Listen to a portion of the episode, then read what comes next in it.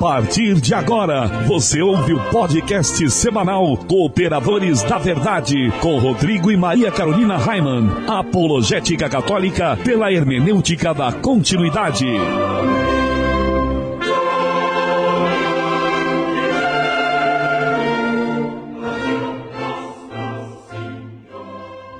Olá, amigo ouvinte, paz e bem. Aqui quem vos fala é o professor Raiman.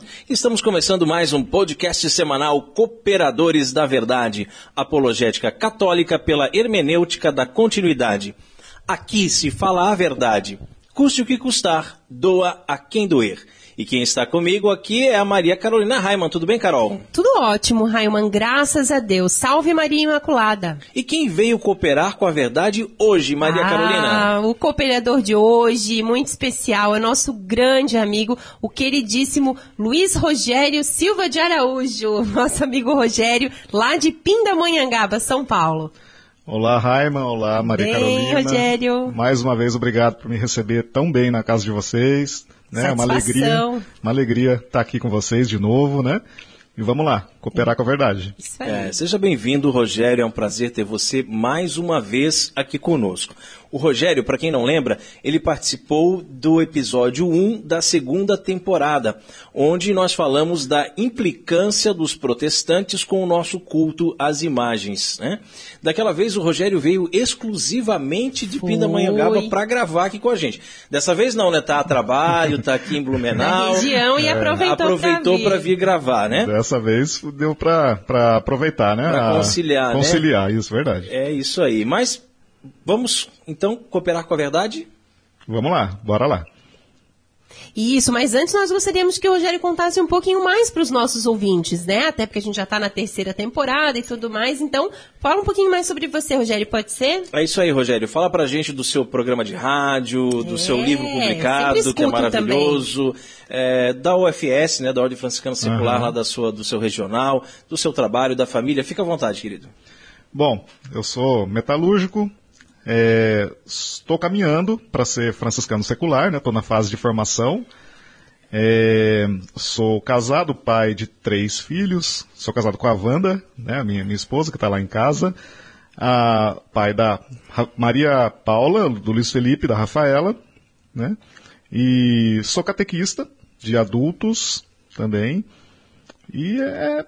Ah, eu tenho o, o programa de, de, rádio, né? Que é, é, exibido lá na web rádio Cristo Jovem, Cristo Jovem lá né? de Pinda, do que nosso também amigo transmite Adilson. os cooperadores, cooperadores da verdade, né? Isso.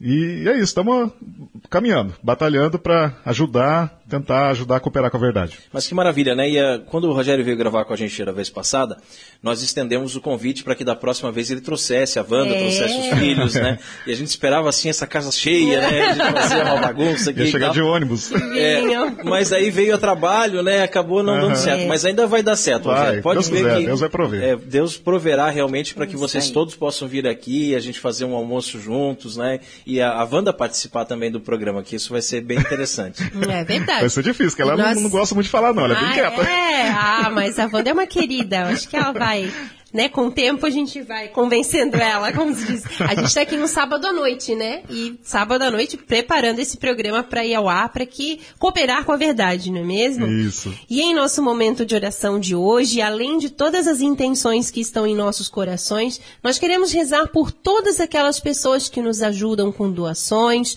os nossos patrocinadores, os sócios do Clube do Ouvinte, os nossos parceiros das rádios que nos transmitem, os nossos ouvintes e todos que acompanham o nosso site ou nos seguem nas redes sociais. E estamos reunidos em nome do Pai, Pai do Filho e do Espírito, Espírito Santo. Santo. Amém. Amém. Inspirai, ó Deus, as nossas ações e ajudai-nos a realizá-las, para que em vós comece, para vós termine tudo aquilo que fizemos, por Cristo Senhor nosso.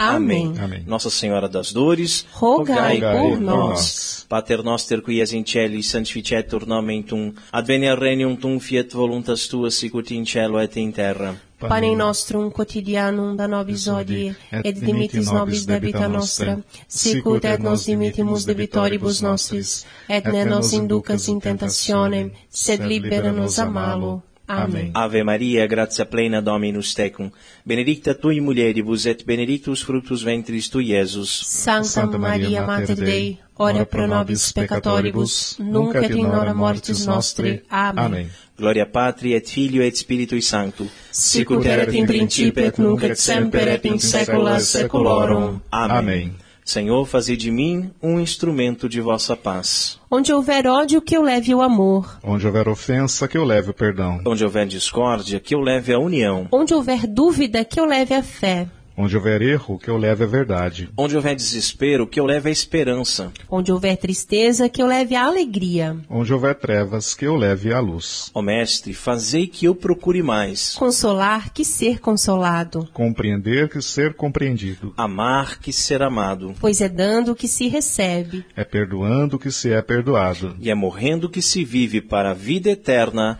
Amém. E continuamos reunidos em nome do Pai, do Filho e do Espírito Santo. Amém. Amém. Nós queremos lembrar que esse programa é transmitido atualmente por 15 rádios. E hoje o abraço especial vai para a Rádio Missionária na Fé, de Jaguarari, Bahia. Abraço ao amigo Padre Zacarias e todos os ouvintes da Rádio Missionária na Fé. E no quadro A Vida dos Santos, nós estamos estudando a vida dos papas que foram canonizados. São os Santos Papas. Nós temos o costume de chamar o Papa de Santo Padre, não é mesmo? Só que isso não significa que ele seja santo, viu? Na história da igreja, já tivemos 265 papas. Francisco é o papa de número 266. Mas nem a metade deles foi considerado santo. Aliás, alguns muito pelo contrário, né? É verdade. E no último programa nós falamos de São Bonifácio IV.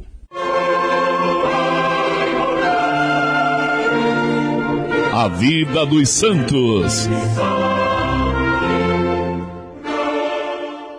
Rogério, quem foi o Santo Papa escolhido para o programa de hoje? O santo escolhido para o programa de hoje foi Santo Adeodato. Conta pro povo então, Carol, um pouquinho sobre a vida de Santo Adeodato I. Primeiro, é, foi o primeiro Adeodato. Ele foi o Papa de número 68 da Igreja Católica, que, segundo a tradição, usou pela primeira vez o selo papal nos documentos Olha que pontifícios. interessante, hein? Bem bacana isso, né? Isso mesmo. Do mesmo modo, disse que curava diferentes tipos de doenças, apoiando apenas os seus lábios nas feridas dos enfermos. O martirológio romano menciona o fato de que certa vez ele curou um leproso ao beijar-lhe as feridas. Foi eleito papa em 19 de outubro de 615 após ter sido sacerdote por 40 anos. O seu pontificado durou apenas três anos. Ele nasceu em Roma em um tempo em que a Itália estava à mercê dos lombardos e do Império Bizantino. Santo Adeodato foi filho de um subdiácono chamado Estevão. Quando jovem, ingressou no mosteiro beneditino de Roma, dedicado a Santo Erasmo. No século VII, Roma estava sendo assolada por desordem, guerras e uma mortal epidemia de peste. Se não bastasse isso, em agosto do ano de 618, a cidade eterna foi vítima de um terremoto.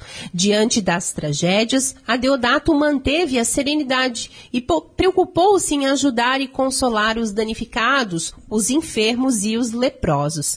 É atribuída a ele a capacidade milagrosa de ter curado muitas pessoas da peste. Então a gente vê que durante a vida ele já dava sinais de santidade, não é mesmo? De milagres, né? Ele morreu santamente em novembro de 618. Santo Adeodato I, Rogai por nós.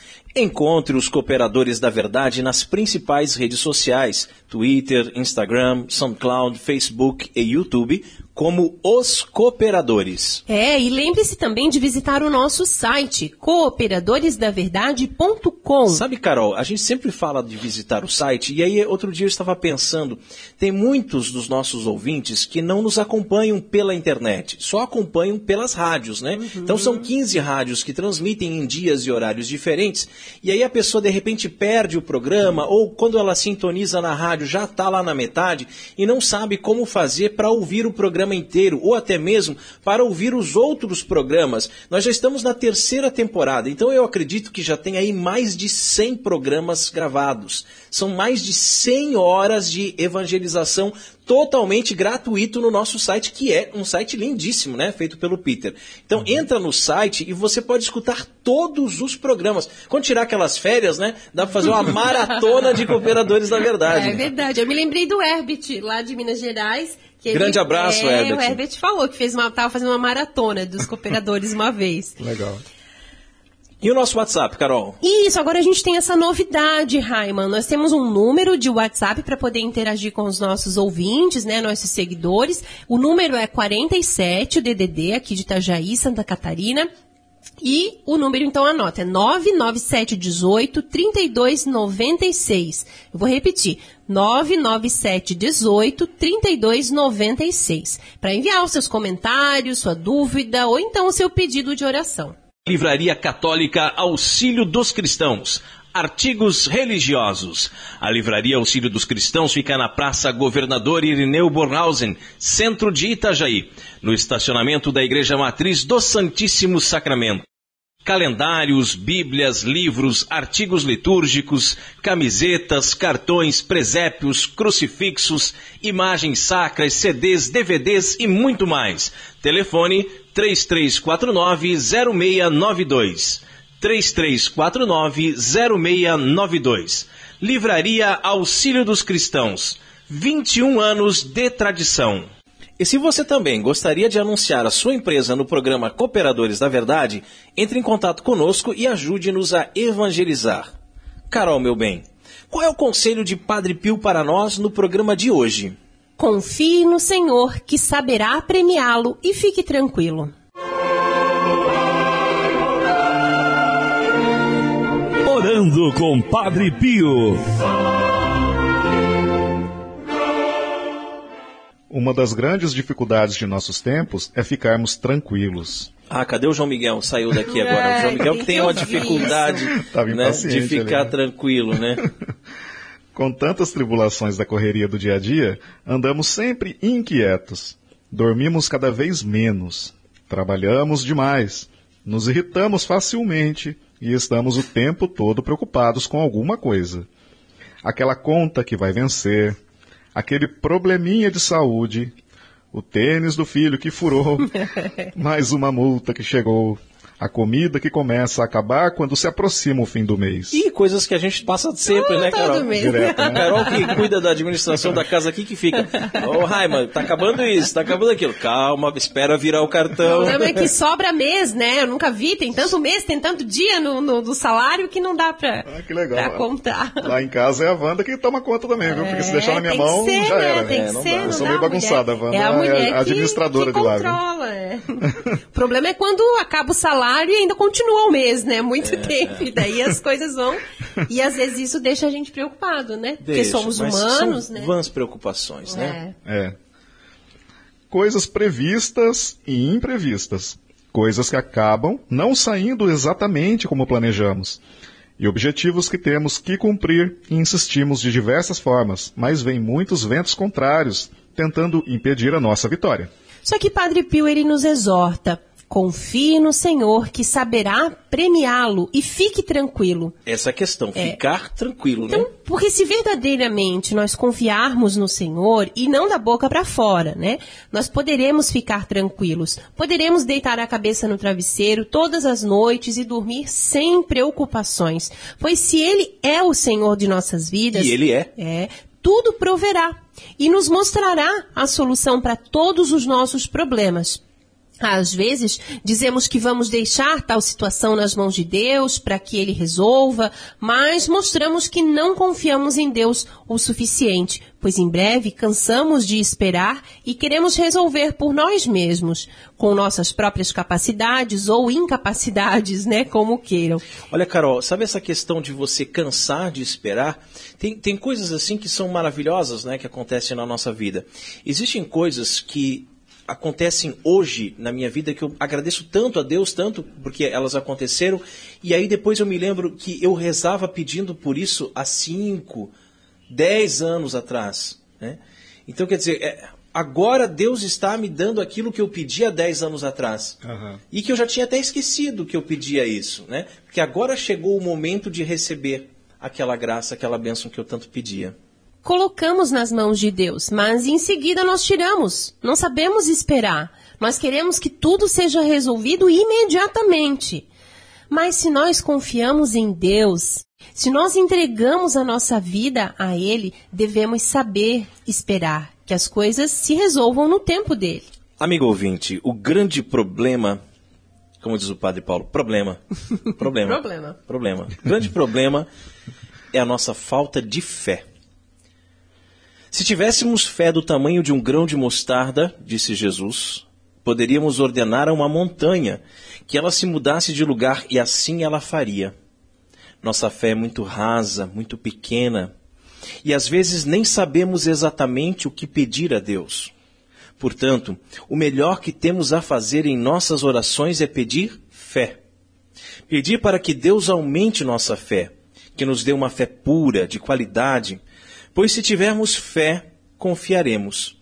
E se confiarmos de verdade, tudo, tudo ele resolverá. Que assim seja. Amém. Amém. Orando com Padre Pio conta com o apoio de Feller Contabilidade, do nosso amigo Diácono Vital. A Feller Contabilidade fica na rua Aldírio Garcia, número 479. Nesta você pode confiar. Atendimento de segunda a sexta-feira, das 8 ao meio-dia e das 13h30 às 17h30. Telefone 3346-2333. Feller Contabilidade arroba matrix.com.br. Em frente à Secretaria da Paróquia São Cristóvão de Itajaí, Santa Catarina.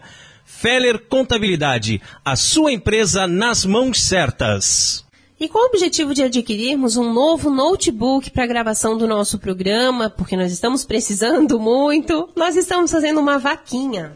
Entre em nosso site e clique em Vaquinha com K. O link fica no canto superior direito. Precisamos da sua ajuda para melhor servi-lo. Mas se preferir, você pode se tornar sócio do Clube do Ouvinte dos Cooperadores da Verdade. E ao se tornar um sócio, além de, de ajudar com essa obra de evangelização, tem várias recompensas. Entre em nosso site e clique em apoia.se. Está lá do lado da vaquinha. Você pode contribuir com qualquer valor a partir de R$ reais e assim nos ajuda a evangelizar. Não fique de fora dessa. Seja um sócio evangelizador. Contamos com você.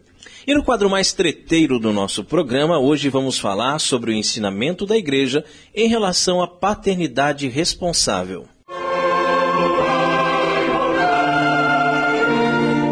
A hora da treta. É lícito espaçar os nascimentos? Amigo ouvinte, coerente com o ensinamento segundo o qual é sempre ilícito e imoral o uso de meios diretamente contrários à fecundação, a Santa Igreja Católica afirma também que o casal pode, sim, desde que, por motivos sérios, repito, por motivos sérios e plausíveis, usar do matrimônio apenas nos períodos infecundos, quando a mulher, segundo seus ciclos naturais, é incapaz de engravidar. Mas por que é lícito ao casal recorrer a esses períodos inférteis? E o que se deve entender por motivos sérios que eu fiz questão de ressaltar? Basta qualquer dificuldade ou inconveniente para que um casal possa espaçar os nascimentos, Maria Carolina? Olha, no decorrer dessa temporada, dessa terceira temporada que nós já estamos, né? é, nós temos estudado uma série de questões relativas ao comportamento sexual do, do casal cristão. E como ficou dito, a prática conjugal encontra-se por sua própria natureza ordenada à procriação, de modo que as famílias numerosas e abertas à vida constituem um sinal valioso de, uma sexualidade exercida segundo os desígnios de Deus, que deseja que o gênero humano se multiplique nesta terra para um dia, na glória do céu, formar uma grande família de santos. E já foi discutido em programas anteriores também sobre como a mentalidade contraceptiva, que tanto terreno ganhou nas últimas décadas, se opõe de modo flagrante à ordem natural das coisas e ao projeto de Deus para o homem. Razão porque a Igreja sempre afirmou a índole imoral e, portanto, ilícita de toda a ação que, ou em previsão do ato conjugal, ou durante a sua realização, ou também durante o desenvolvimento das suas consequências naturais, se proponha, como fim ou como meio, tornar impossível a procriação. Convém-nos falar agora, amigo ouvinte, do reto exercício da sexualidade dentro do matrimônio. E, em primeiro lugar, da doutrina católica a respeito dos chamados períodos infecundos, ou agenésicos. Ouçamos, antes de tudo, o que o Beato Paulo VI diz na encíclica Humani Vitae a esse propósito e analisaremos em seguida alguns dos elementos contidos nesse ensinamento magisterial. Abre aspas.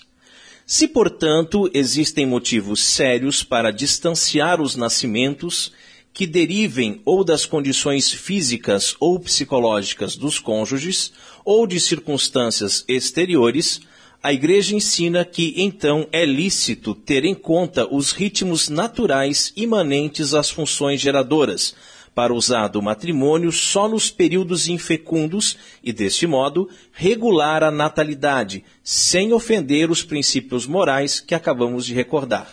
Fecha aspas. Fica claro, então, desde logo, que a Igreja considera lícito, sim, abre aspas, o recurso aos períodos infecundos, ao mesmo tempo que condena, sempre como ilícito, o uso dos meios diretamente contrários à fecundação. Fecha aspas.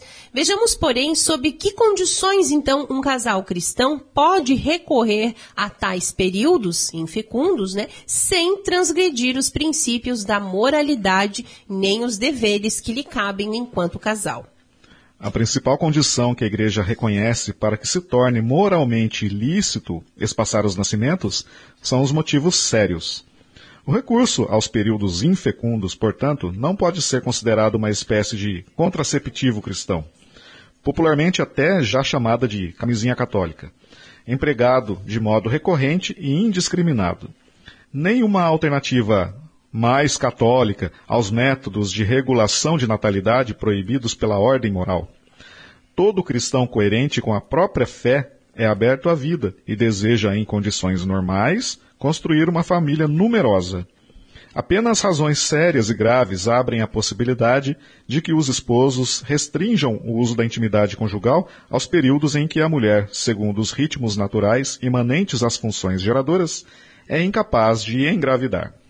Amigo ouvinte, todo cristão coerente com a própria fé é aberto à vida. Todo cristão coerente com a própria fé. O que a gente encontra na nossa sociedade nos dias de hoje é que, infelizmente, você que está, você que está nos ouvindo, você é cristão, você é católico. Então, você acha que o que a gente está falando é uma coisa lógica, normal, tranquilo. Mas a gente pensa que as pessoas são católicas e não são. A gente pensa que vive num país católico e não vive num país católico. Ah, o Brasil é o maior país católico do mundo. Não é. Né? É católico de IBGE, né? é católico de censo. O, o, o censo vem na sua casa e pergunta: qual é a religião? Sou católico. Católico não praticante. Já ouviu esse negócio de católico não Sim, praticante, é, Rogério? É já, já ouvi isso aí, é difícil. Não existe, né? É. Ou você pratica a sua fé, ou você não é nada. Uhum. Né? Então as pessoas se dizem católicos. Tem pessoas que, inclusive, vão à missa todos os domingos. Tem pessoas que vão à comunhão, comungam o sacrossanto corpo de nosso Senhor Jesus Cristo e não são católicos de verdade. Sim, porque, porque acham, não são é, coerentes com a sua fé. E acham um absurdo, né? Como nós temos, assim, muito próximos de nós, mães, pais de, de amigos nossos, que a filha engravidou pelo terceiro filho agora é um absurdo. Mas, meu Deus, é o terceiro filho. Você tá louca? Onde vocês Três vão parar? Filhos? Que uhum. isso? Mas onde já se viu? Quer dizer, são católicos, estão lá, mas quer dizer, já são com, não são coerentes, não né? São com coerentes o que a igreja porque prega. no dia do seu matrimônio, amigo ouvinte, você que é casado, você prometeu perante a igreja acolher todos os filhos que Deus te desse. Todos os filhos. Você não disse assim, ah, eu quero só um, eu quero só dois. dois né? tá bom, dois né? Tá dois bom. tá bom. Não é você que escolhe, é Deus que escolhe. E acontece que as pessoas, elas casam, muitas pessoas hoje casam já com planos de não ter filhos. Tem bastante. Na, na hora, lá na frente do padre, diz, Assim, sim, responde sim. Não sabe nem o que está respondendo. Não, né? porque está sim. tomando anticoncepcional Né? e continua tomando então, continua anticoncepcional. tomando né? essa droga, É. né, que impede que o óvulo seja fecundado e que causa abortos ocultos, né? E, e diz que sim, não, eu vou fazer, é isso mesmo e tal, e não quer filho, quer um cachorro, né? Dá menos trabalho. É, ou então diz, ah, eu quero um filho só, ou eu quero um filho somente quando eu terminar o meu mestrado, o meu doutorado, o meu pós-doutorado. Enquanto isso, fica usando de métodos artificiais para evitar a fecundação, para evitar a gravidez. Né? Então são cristãos que não são coerentes com a própria fé. Porque a partir do momento que você é coerente com a sua fé, você está aberto à vida toda relação sexual que você tem, existe ali a possibilidade da gravidez, porque você está aberto. Agora depende de Deus também, de Deus agir. E a gente sempre fala aqui nesse programa em relação à nossa própria experiência, né? Que nós estamos casados há três anos e não engravidamos ainda. Porque nós estamos abertos à vida, mas não foi da vontade de Deus. Então a gente também se conforma com a vontade de Deus, como nós falávamos agora há pouco, na- enquanto refletíamos sobre a, a frase de Padre Pio, para que ele nos dê essa graça quando ele quiser, da maneira que ele quiser. Agora, triste é ver tantos casais que podem ter filhos e pod- poderiam ter famílias numerosas, mas se fecham a vida usando de métodos artificiais. Claro, aqui a igreja está falando de um ensinamento de Paulo VI, da Humanivite, que fala sobre a possibilidade de espaçar uma gravidez ou outra quando há motivos justos. Não é um motivo justo você estar economizando para fazer uma viagem para a Europa. Não é um motivo justo você dizer que não quer muitos filhos, porque daí não vai poder colocar todos eles no colégio particular. Né? Motivos justos são um problema de saúde que a esposa está enfrentando, ou até É, mesmo na um problema verdade, psicológico. O Papa, o Papa fala isso, né, Rodrigo? Exato. O Papa já refere. Então, assim, não é o casal que vai pensar, ah, então, acho que agora não é um bom momento pra gente ter filho, não tá. O Papa fala, não é mesmo, Rodrigo? Podem ser de dois tipos, não é isso? Exatamente. Quais são esses, esses dois tipos? Primeiro, inerentes ou intrínsecos ao próprio casal. E o segundo, derivados de circunstâncias exteriores. Então vamos começar com os motivos intrínsecos. De que se trata, Maria Carolina? Isso. Os motivos intrínsecos, então, eles fazem parte, né, do, do próprio casal. Eles podem ser de ordem física ou psicológica.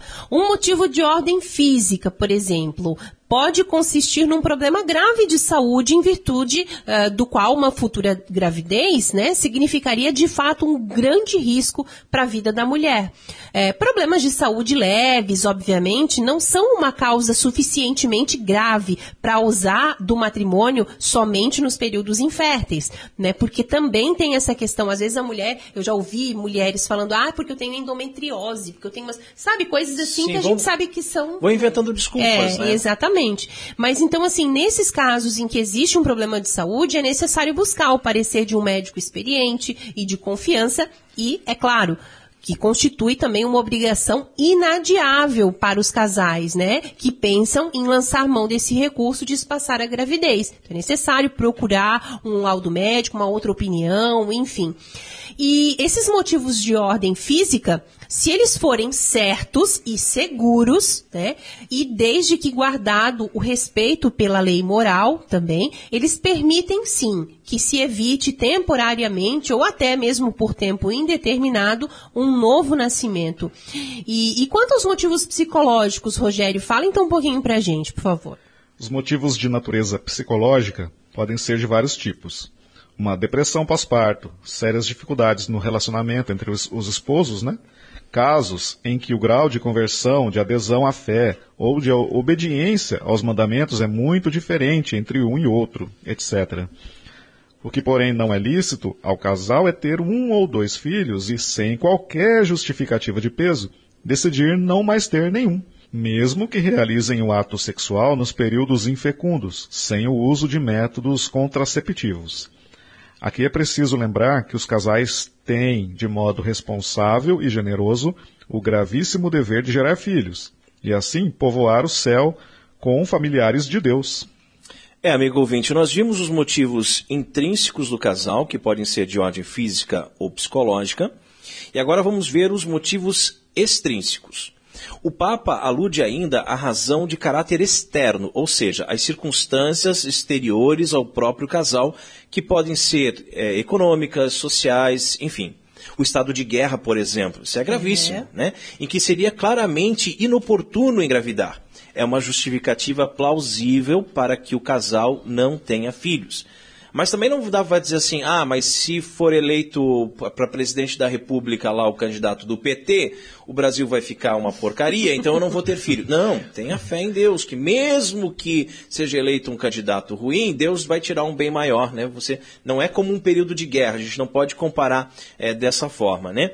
Então é, é uma justificativa plausível para que o casal não tenha filhos e quanto à prática é, sexual, observe apenas os ciclos naturais infecundos, evitando assim um novo nascimento quando tem razões de caráter externos graves, né? Graves.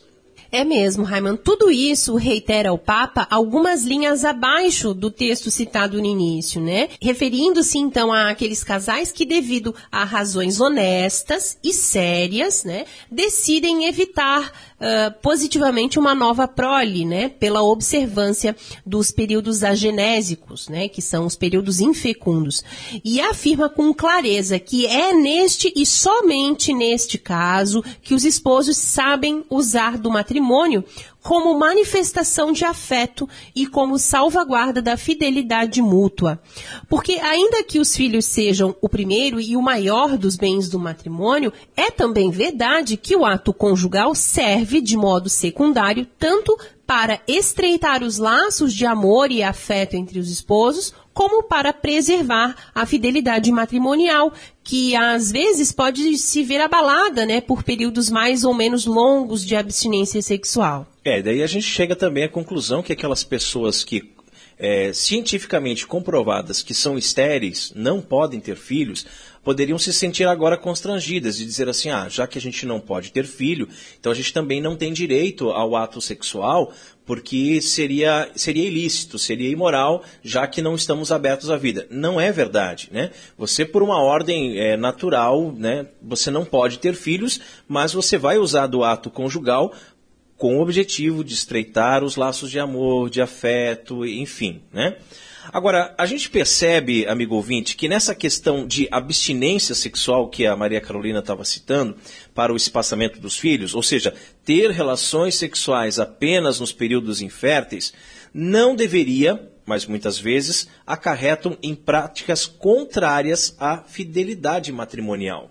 A fidelidade conjugal, um dos bens do matrimônio, não consiste apenas na guarda do corpo, pois o adultério começa no coração e é por isso que todo olhar de cobiça lançado para esta ou aquela pessoa já é o bastante para romper as promessas de amor e fidelidade que se fazem os esposos. É, daí corre-se o risco, né? Então, de repente, ah, estamos, temos um motivo justo, estamos mantendo aqui uma abstinência sexual por um determinado período porque não queremos engravidar. E aí o homem começa a procurar pornografia, masturbação. Nós não estamos nem falando de pular cerca, não estamos nem falando que ele teve realmente um é. caso, mas ele já está traindo a esposa dele em pensamento. E as mulheres também, né? Também, Pode acontecer, claro. né? Pensando, imaginando até, né? Como é, em outras pessoas, né? Outros homens, mas também como vencer, né, as tentações do dia a dia, como evitar estes olhares, os pensamentos, né, que de uma hora para outra nos assaltam a imaginação. Será mesmo possível ter um coração indiviso onde só haja espaço para a pessoa com quem nos comprometemos? É, e o segundo bem do matrimônio, de fato, é a fidelidade. Sim. E isso de um duplo e complementar ponto de vista, como ordenado pela própria lei natural que é não pecar contra a castidade e não desejar a mulher do próximo. São dois artigos dos mandamentos de Deus que nos apontam para a dimensão ao mesmo tempo interior e exterior da fidelidade conjugal. Os casados, com efeito, estão obrigados a ser mutuamente fiéis, não apenas com o corpo, mas também e principalmente com o coração, o que exclui toda prática, pensamento e desejo, ainda que não exteriorizados, que expressem uma falta de amor e respeito às promessas matrimoniais. O verdadeiro amor, sobre o qual deve estar cimentado o casamento cristão, exige entrega exclusiva e definitiva. E isto abrange naturalmente a totalidade da pessoa, o seu corpo, a sua alma, o seu mundo interior, de imaginações, aspirações, anelos, etc.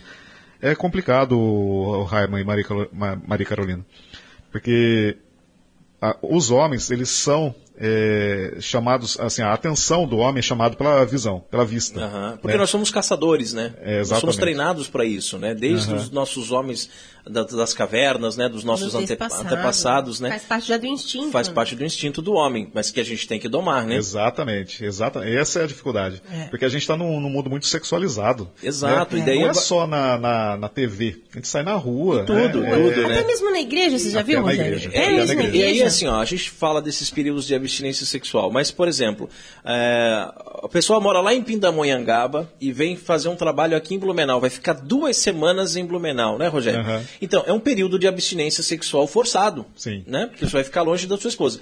Aí você poderia usar assim, não, mas ah, então eu tenho direito a procurar outra mulher, ou ficar olhando para as blumenauenses aqui, as loirinhas de olho azul.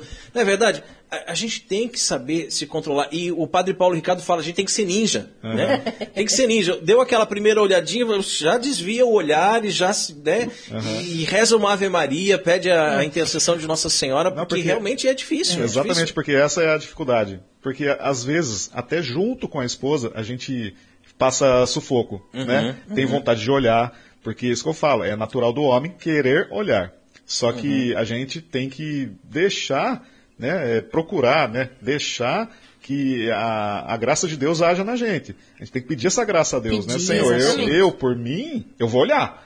Eu, por mim, eu, quero olhar. Só que, Sim. Senhor, me ajuda, me ajuda. É. Sim, Entendeu? é um exercício. E também tem aquilo que a gente sempre fala, né? Que se um homem ou uma mulher, ele é, olha para uma outra pessoa já cobiçando ele sexualmente, já pecou. Já está em pecado, né? Então, isso é uma coisa muito séria. É, e né? a questão do segundo olhar, né? Porque o primeiro olhar ele é inevitável, porque você da mesma forma que você está vendo uma mesa, uma cadeira, um poste, um cachorro, né? Você está vendo uma, uma criança brincando, você está andando na rua e você viu aquela mulher com aquele corpo exposto, né? Com um micro short, né? Com uma coisa, você viu. Aquele shortinho é, feito no ateliê do capeta, como diz o Paulo. É, que é o short Foi que parece, um- parece um cinto, né? capeta. Então você viu, é aquele é o primeiro olhar. Aquele, naquele primeiro olhar não existe pecado, não existe maldade. Só que depois você quer conferir. Aí você deu, você quer olhar de novo. Esse é o segundo olhar. Nesse segundo olhar tem malícia. Nesse segundo olhar tem cobiça, tem desejo. Então o primeiro olhar é inevitável, mas depois você desvia e muda o seu pensamento. É ninja, como diz o padre, né? E continua a sua vida, porque se você cair no segundo olhar é pecado e é pecado grave, né? E olha só que, que complicado que é, né? A gente é meio treinado desde criança, desde criança, a, a não é, fugir dessas coisas. Uhum. É, porque, por exemplo, vamos lembrar, né, na, pela a nossa idade, que a gente tem a mesma idade, Sim. né, Jaime, né, cara- Maria? É, na nossa infância, né, tinha aqueles programas infantis, não, tinha- não precisa nem falar o nome Isso, de- das aham. apresentadoras, né? Sim. Que, que- quem era apresentadora do, do, do programa, né? Tinha, não era uma só, era, eram mais, né? De uma. E a gente, sem perceber, na época, ficava exposto a tudo isso, que elas Sim, estavam com aquela sim. roupinha, né? Aham. Eles estavam bem vestidos, né? Estavam- todos muito bem vestidos, assim, né? A gente não enxergava a roupa, mas estavam estavam bem vestidos. Acho que estavam, né? A roupa era difícil de enxergar ali, ali mas estavam bem vestidos. Né? Então a gente é, é treinado desde criança a, a conviver com isso para que a gente assim aceite como uma coisa normal, que é para olhar mesmo e não é para fugir. Não, não tem para que fugir, que é coisa ah, é Não, e, é, e- é inclusive, moralismo, inclusive entendeu? quando a gente era criança, né? os- Os mais velhos, e aí eu vou colocar meu pai assim nessa lista, e alguns tios e tudo mais, eles olhavam e ainda cutucavam a gente para olhar. Né? É, exato. E, e se a gente não olhasse, dizia ah, ó, viadinho tal, não olhou, entendeu? Então a gente era provocado para olhar. Às vezes até na frente das esposas eles faziam isso, Sim, né? sim. Eu via, a gente via, né, os homens há, há muito- algum tempo atrás, né, fazendo esse tipo de coisa. Já era cultural, né? É. Cultural, do Brasil, né? Uma coisa assim, Exatamente, Brasil, carnaval, samba e tal. E também falava assim, ah, porque o que é bonito é pra se olhar. Já viu essa Aham, expressão, né? é. Ah, o que é bonito é pra se olhar. E também eh, tem muitas mulheres que se vestem mal, né? Se vestem com essas roupas indecentes e dizem assim: o que é bonito é para ser mostrado, É. né? Aí, uma vez numa rede social eu rebati e se inscrevi. E quem disse que é bonito? quem disse que é bonito? Não, e engraçado é que daí muitas vezes acontece até, até briga. Porque um, aí um, um, um cara passa, olha e mexe com ela, ela se sente ofendida. Sim, Sim, sim. claro. né? Caramba, mas não era pra olhar? Mas não tem até lei. Não era essa a intenção, né? Não, é Não, não- não querem criar lei contra o fio-fio, né? Diz que tem, que vai ser multado e tal, quem, quem assoviar. É, porque na verdade, assim, ó, dizer que alguém é fiel apenas porque nunca, nunca cometeu um fato, de, de fato, né, o adultério, embora consentindo interiormente naquilo que não chegará a praticar, né, então se deixando levar aos pensamentos, né, aqueles desejos, aqueles devaneios, isso é um contrassenso e, na verdade, um abuso da palavra fidelidade. Amigo ouvinte, se devem abolir da vida íntima do casal algumas práticas que infelizmente se foram introduzindo em muitos lares. O costume reprovável de assistir a filmes pornográficos, a sós ou a dois, a chamada masturbação mútua, entre outras coisas que, ainda mais indignas, não têm nem podem ter lugar dentro do mundo de um casal cristão seriamente comprometido em amar e respeitar o outro. Tampouco se pode admitir a prática de pensar em outra pessoa durante o ato conjugal, já que é impossível fazê-lo sem um claro afeto adulterino, que também ele constitui uma grave transgressão dos deveres de fidelidade. E isso tudo também é cultural, como o Rogério falou, do olhar é cultural, isso é uma coisa muito cultural aqui no Brasil. Parece que é tudo muito, muito natural. Ah, vamos assistir um filme pornô para a gente ter uma excitação para depois ter uma relação sexual. Hoje em dia é só assistir novela da Globo. é, só- É, é lamentável. verdade, lamentável. Não precisa nem é, revista, Mas, pornô, mas nada. Rogério, onde é que começa o adultério? Todo adultério começa no coração, pois não é possível que o corpo seja movido a pecar se a alma não tiver antes sacudido o jugo da lei divina e se desviado do seu fim. E não há dúvida de que o mundo supererotizado em que vivemos solicita-nos a todo instante a ir pelo mesmo caminho. As roupas da moda, os anúncios de televisão, as imagens, enfim, que poluem as nossas cidades e aparelhos eletrônicos, tudo isso é uma armadilha constante à inocência da juventude e à fidelidade dos casais. Nada disso, porém, é tão pernicioso e perigoso à estabilidade familiar e à solidez do matrimônio do que a tão difundida ideia de que não há pecado e nem culpa em olhar com desejo impuro para as outras pessoas, ou porque fazer o contrário seria moralmente impossível, ou porque a liberdade sexual seria algo inevitavelmente reclamado por nossa própria natureza. Quaisquer que sejam as falsas razões com que o diabo nos seduza, é mais do que evidente que uma tal ideia tem o enorme potencial de nos conduzir à infi- infidelidade, se não na prática, ao menos no coração. Quem está casado deve sempre ser fiel com aquela fidelidade que ele mesmo esperaria do seu cônjuge. Esta é uma regra prática de grande auxílio, um norte seguro para quem deseja manter as promessas matrimoniais e assim preservar na sua pureza aquele amor que todos desejamos receber. Mas para que essa regra seja seguida com mais prontidão e eficácia, convém levar em consideração alguns conselhos práticos. Pode nos falar o primeiro, Rogério? Claro, o casal deve se esforçar por estar sempre em estado de graça, comungando com frequência e tendo uma vida de oração humilde e perseverante. As práticas de piedade, como o Santo Terço, o Ângelus, as orações antes e depois das refeições, quando realizadas em família, são gratíssimas a Deus e, se feitas com as devidas disposições, não tem como não merecer aos olhos do Senhor as graças de que os esposos necessitam para cumprir dignamente os seus deveres de Estado. Pode ser útil também considerar com frequência como se sentiria o meu cônjuge se ele estivesse vendo agora os meus pensamentos e olhares, né? Ou como eu me comportaria se ele estivesse sempre ao meu lado. Trata-se, por assim dizer, de uma estratégia psicológica comprovadamente eficaz, viu? Na hora de guardar a vista e dissipar os pensamentos desonestos. Para os que lutam contra imaginações recorrentes produzidas ou pelo excesso de pornografia já consumida ou pela ação do diabo, é conveniente distrair-se dirigindo a atenção para coisas reais. Assim que despontar a tentação, os olhos têm que voltar-se para o mundo concreto que nos rodeia, enquanto o coração se eleva à Virgem Maria, pedindo-lhe o socorro e a graça de resistir a esses assaltos da carne e do inimigo. O importante, mais do que tudo, é não consentir, não demorar, né? Aquilo que o Raimon estava falando anteriormente. Não dá chance para o azar, pois todo aquele que lançar um olhar de cobiça para uma mulher, disse o nosso Senhor, sem meias palavras, já adulterou com ela no seu coração. Ao se unirem em santo matrimônio, homem e mulher passam a formar uma só carne. Tornam-se membros de um só corpo. É por isso que o casamento, segundo o projeto de Deus, é uno e indissolúvel.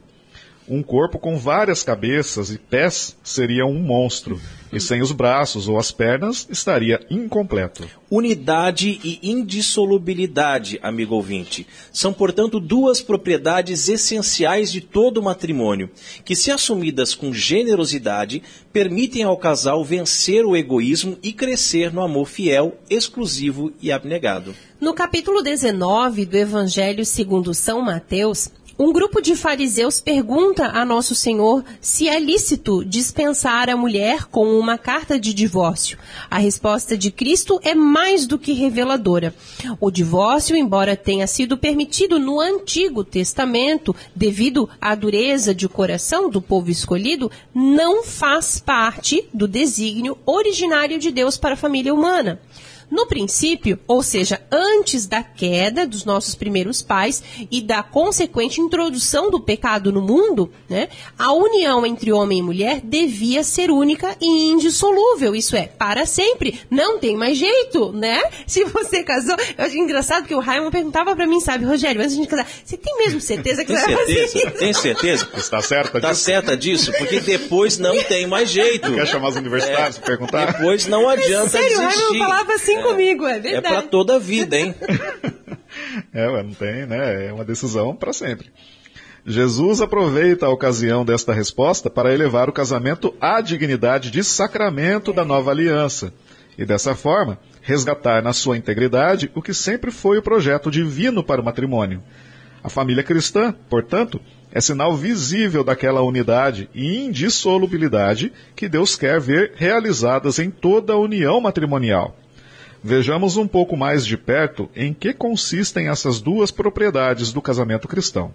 A unidade se opõe à chamada poligamia, em todas as suas formas, seja como poliginia, seja como poliandria, seja então como união livre e indiscriminada entre todos e todas.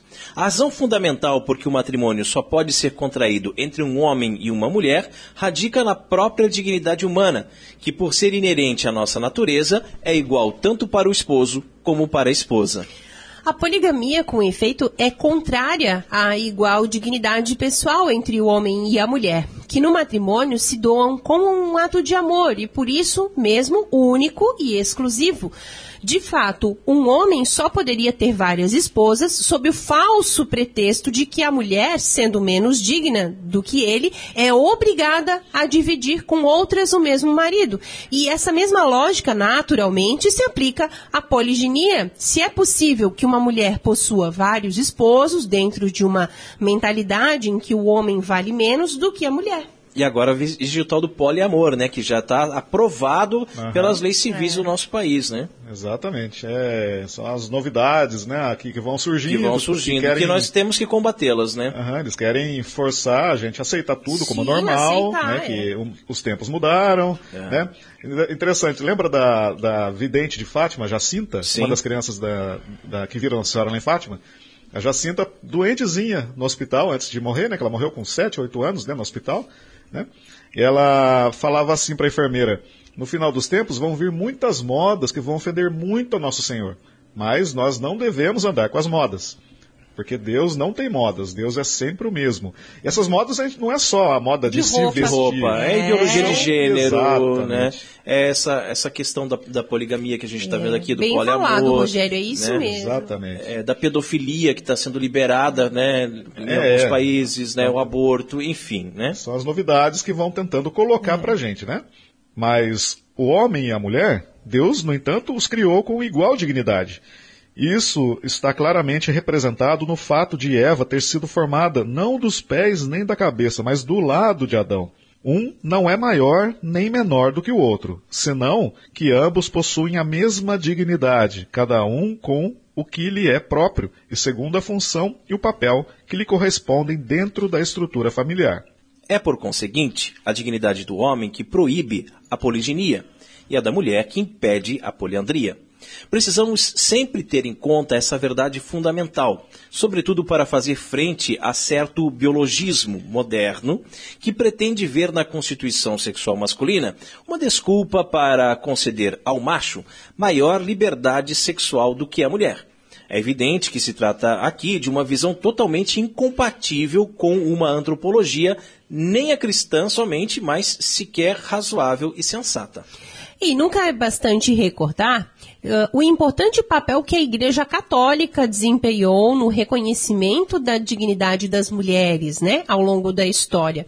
O estado de sujeição em que elas se encontravam no mundo pagão seria impensável em uma sociedade cristã, é, informada pelos valores, né, do Evangelho. Foi, aliás, a grandíssima dignidade que a Igreja sempre reconheceu à mulher, um dos fatores responsáveis pela extraordinária expansão do cristianismo logo nos primeiros séculos, como atesta a pesquisa do conhecido sociólogo das religiões Rodney Stark. Quanto à indissolubilidade, é vontade de Deus que o casamento seja inquebrantável, de modo que o vínculo matrimonial só pode ser dissolvido com a morte de um dos cônjuges. O divórcio, com efeito, é fruto da dureza do coração humano como diz o próprio Senhor na passagem do Evangelho comentada há pouco. Ora, é justamente a impossibilidade do divórcio que faz do matrimônio um lugar especial de santificação, de exercício heróico das virtudes. É, como não reconhecer né, o valor e o mérito de um casal que se dispõe a derramar o sangue, a manter com estrita fidelidade as promessas matrimoniais, mesmo que à custa de duras exigências e renúncias, não é mesmo? É verdade. É o que a gente estava falando, né? É difícil hoje em dia, né? No uhum. dia de hoje. O casamento, ele é lugar, sim, da abnegação, é o espaço em que se matam o homem velho e o egoísmo, tudo em prol prol da família. Tudo pelo bem dos filhos, da salvação e santificação dos outros. É, portanto, um caminho que edifica e conduz a Deus. É interessante, você falou da, do, do egoísmo. É exatamente isso que, tá, assim, que, que, que prejudica a gente, que, que, que é a nossa dificuldade né, no, no, dia a dia. O Sim. egoísmo, nós somos é. egoístas. Esse, essa é a questão. E a gente tem que pedir na graça de Deus para que, apesar do nosso egoísmo, a graça dele venha nos transformar. É. Né? Que ah, muitas vezes a gente é, tropeça, dá com a cara na, na parede, porque a gente espera que a gente, com as nossas próprias forças, a gente faça, a gente fuja do pecado, né? É. E, e, é exatamente isso que não acontece. Se a gente fala assim, não, não, eu consigo, eu sou o Superman, agora eu sou o Homem de Ferro. Sem chance, é, sem agora chance. eu vou lá e... Deixa comigo. Pronto, deixa comigo, pronto, já era, já era, já era. Porque sem a graça de Deus a gente não faz não, nada, nada, nada, nada, nada. Sem mim nada podereis fazer, disse Jesus, né? Isso. E a unidade e a indissolubilidade, longe de serem um fardo insuportável, constituem duas realidades poderosas que os casais têm em mãos para, quando assumidas conforme os desígnios de Deus, crescer em santidade e imitar aquele amor fidelíssimo que Cristo tem e sempre terá por sua igreja. Por isso o homem deixa o seu pai e sua mãe para se unir à sua mulher e já não são mais que uma só carne. E o crédito desse texto que serviu de base para a nossa reflexão, mais uma vez, é do site do Padre Paulo Ricardo, padrepauloricardo.org. E chegamos à hora mais esperada aqui do programa Cooperadores da Verdade. Sim, sim, os puritanos piram. Catolicismo e cerveja. E a cerveja de hoje é uma Grota Beer Cream Ale. Produzida e engarrafada por cervejaria Aparados da Serra de Praia Grande, aqui em Santa Catarina. A cerveja não é filtrada e contém água dos canyons, quase lá na divisa do Rio Grande do Sul, né, Raiman? Isso. E a história de como essa cerveja chegou até nós para ser degustada hoje no programa é bem interessante, né, Raiman? Sim, sim, sim. Fomos conhecer o Festival da Cerveja de Pomerode e depois de já ter provado vários chopps, resolvi experimentar um da cervejaria Grota Bia, que eu ainda não conhecia. E comecei a conversar ali com o atendente. Perguntei de onde era a cervejaria e falei sobre o nosso programa de rádio. Na hora, ele se prontificou a doar três garrafas de cerveja para serem degustadas no programa. Pô, que legal, cara. É uma coisa que eu acho interessante é que há um ditado entre os nativos da região dos aparados da serra que se referiam como grota às imensas gargantas escavadas pela força das águas, os canyons. O ditado diz: grota feia, água boa. E água boa, cerveja boa, Rogério. E eu já tô bem curiosa para conhecer esses canyons também lá em Aparados da Serra. Vamos lá, marido? Ah, vamos sim. Ainda mais agora que sabemos que lá eles fazem É. cerveja de qualidade, né? Que maravilha, me levem junto. É, e a Grota Bia Cream Ale é uma cerveja com 4,6% de teor alcoólico. Temperatura de serviço está entre 2 e 4 graus. O amargor é de 14 IBU. Está disponível em garrafas de 600 ml. Ela harmoniza com batata frita, brusquetas e salpicão. Oremos. Abençoai, Senhor, esta criatura cerveja, que da riqueza do grão vos dignastes produzir, para que seja remédio salutar ao gênero humano. Concedei ainda, pela invocação do vosso santo nome, que quem quer que dela beba receba de vós a saúde do corpo e a tutela da alma. Por Cristo nosso Senhor. Amém. Uma cerveja bem bonita, né? Uma espuma bem cremosa, até eh, fazendo um trocadilho com o nome aqui, Cream Ale, né? Parece um creme. É. E ela tem um cheiro meio azedo, assim, né? Meio de, de sour, né? É. E o sabor também. Hum, um Bem pouco- interessante, ela deve combinar bastante com batata frita, salpicão, assim, essas coisas É, mais. porque ela é picante, É, né? Você pode ver. Mas ela é bem refrescante, tem uma boa drinkabilidade. Inclusive, esse azedinho, quando chega no, no retrogosto, ele lembra assim um espumante, É né? verdade. Né? Fica na boca um gosto meio assim mesmo. Aquela, mais ou menos assim. Mais ou menos, deve ser isso então. E você que está nos ouvindo agora também sabe fazer cerveja e quer ter a sua obra-prima degustada aqui no programa Cooperadores da Verdade e ainda ganhar uma propaganda na faixa, é? Então entre em contato conosco. Contato arroba cooperadoresdaverdade.com Catolicismo e cerveja conta com o apoio da Beer House Cervejas Especiais. Empório especializado em cervejas nacionais e importadas, com agradável espaço para degustação e inúmeras opções para presentes. Produtos para harmonização, copos, taças, kits e cestas e, é claro, muita cerveja. Aberto ao público de segunda a sexta, das 15 às 23 horas, e aos sábados, das 10 às 22 horas. A nossa missão é trazer o universo cervejeiro cada vez mais próximo dos apreciadores dessa bebida inigualável. A Beer House está situada na Avenida Coronel Marcos Conder, número 950, Sala Térrea, Centro, Itajaí, Santa Catarina. beerhousemkt@gmail.com. Fone 3045-5821. Beer House, a primeira casa cervejeira de Itajaí. E rezemos a Virgem que nos proteja, nos guie e cuide do nosso apostolado. Salve Regina, Mater Misericordiae, vita dulce do spes nostra salve. A te clamamos, Jesus Filievi, a te suspiramos gementes e flentes in ac lacrimarum vale, e ergo advocata nostra, ilus tuos misericordiis oculus a nos converte, et iesum benedictum fructum ventris tui, nobis que exilium ostende, o clemens, o pia, o dulce Virgo Maria, ora pro nobis Santa Dei Genitrix, dignificiamus promissionibus Christi. Amém. Amém. E chegamos ao fim de Oh, mais um que programa. Cooperadores da Verdade. Venha você também ser um cooperador. Colabore com esse apostolado fazendo a sua doação para que nós possamos adquirir equipamentos melhores e manter esse programa no ar. Contamos com a sua generosidade e também com a sua oração. Muito obrigado a você que nos acompanhou nesse podcast. Ajude a divulgar compartilhando nas redes sociais. Obrigado, Raiman. Obrigado, Maria Carolina. Obrigado a todos os ouvintes do programa. Foi uma alegria estar aqui de novo e espero estar outras vezes, Sim, se Deus quiser. Em breve, Estará, né? é isso aí, Rogério. Nós é que agradecemos. Uma, uma a gente é, se divertiu muito gravando esse programa, né? Os nossos sócios ali que vão saber os, os erros de gravação e tudo mais, né? Mas muito obrigada por você ter vindo até aqui. Muito obrigada ao meu marido, Raiman, porque sem ele eu nada seria, nada conseguiria fazer. Obrigada aos nossos amigos, nossos irmãos, ouvintes. Salve Maria Imaculada. Obrigado, meu grande amigo Rogério. Você tem um lugar muito especial no meu coração. E que veio de Pindamonhangaba para gravar aqui com a gente. Far, obrigado, far away. Obrigado, Carol, meu benzinho. Obrigado, queridos ouvintes. Rezem por nós. Deus abençoe a todos. Paz e bem.